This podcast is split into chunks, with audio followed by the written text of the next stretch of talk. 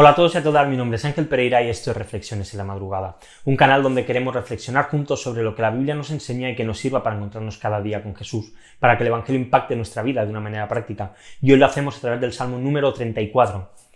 Es curioso, y, si lo miramos desde fuera y nos abstraemos de nuestras realidades, cómo los temores que existen en, en el ser humano son muy absurdos. Desde el temor a la muerte hasta el temor más tonto de hacia una cucaracha o una araña, sea la araña venenosa o no lo sea. Todos hemos visto en alguna ocasión, o incluso seguramente lo hemos vivido, como una persona al ver un insecto pequeñito ha salido corriendo, se ha puesto a gritar, y como si aquel animal fuese a acabar con su vida, cuando él podría pisarlo y acabar con él en unos segundos. No existe un riesgo muchas veces real detrás de nuestros miedos, pero el ser humano crea sus propios temores. Los creamos, los creemos, los asimilamos y hace que muchas veces estos temores limiten cuál va a ser nuestra vida y qué cosas vamos a hacer.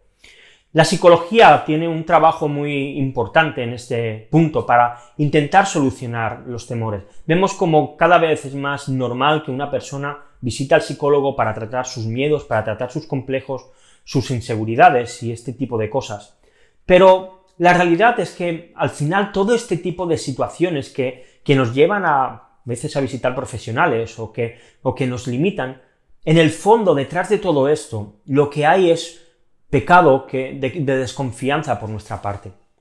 Es verdad que la psicología puede ayudarnos a vivir con ciertas situaciones, pero la verdadera solución la encontramos en el versículo 4.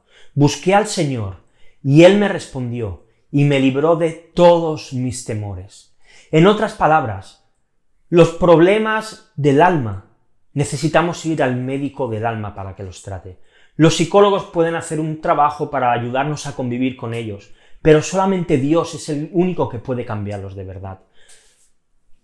La psicología nos ayuda a aceptar los problemas, a vivir con ellos, a gestionarlos, aunque quizá perduren durante toda nuestra vida. Pero Dios lo que hace es cambiar el corazón y librarnos del temor, porque la realidad es que los temores lo que evidencian es una falta de confianza hacia Dios.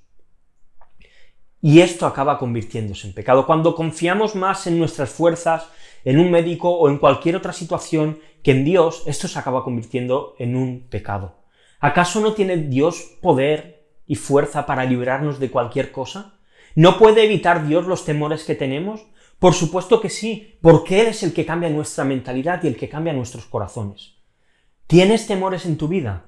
Busca a Dios. ¿Estás inseguro? Aférrate a la roca de tu salvación. ¿Tienes complejos? Lee la Biblia y en vez de mirarte al espejo, mírate a ti a través de ella y encuentra la dignidad que Dios te ha dado al crearte. ¿O acaso Dios nos ha hecho mal? De ninguna manera, antes de que el pecado apareciese, Dios nos había creado a su imagen y semejanza. Es verdad que el pecado lo que hace es desfigurar esta realidad, pero no necesitamos que alguien nos ayude a convivir con nuestros temores. Necesitamos buscar a Dios para que nos libre de ellos. Pero la realidad es que a veces preferimos pagar dinero, pasar tiempo con una persona con la que desahogarnos y hablar, y no digo que todo esto pueda estar mal, pero preferimos esto antes que clamar y arrodillarnos a Dios para que Él nos libre de la situación.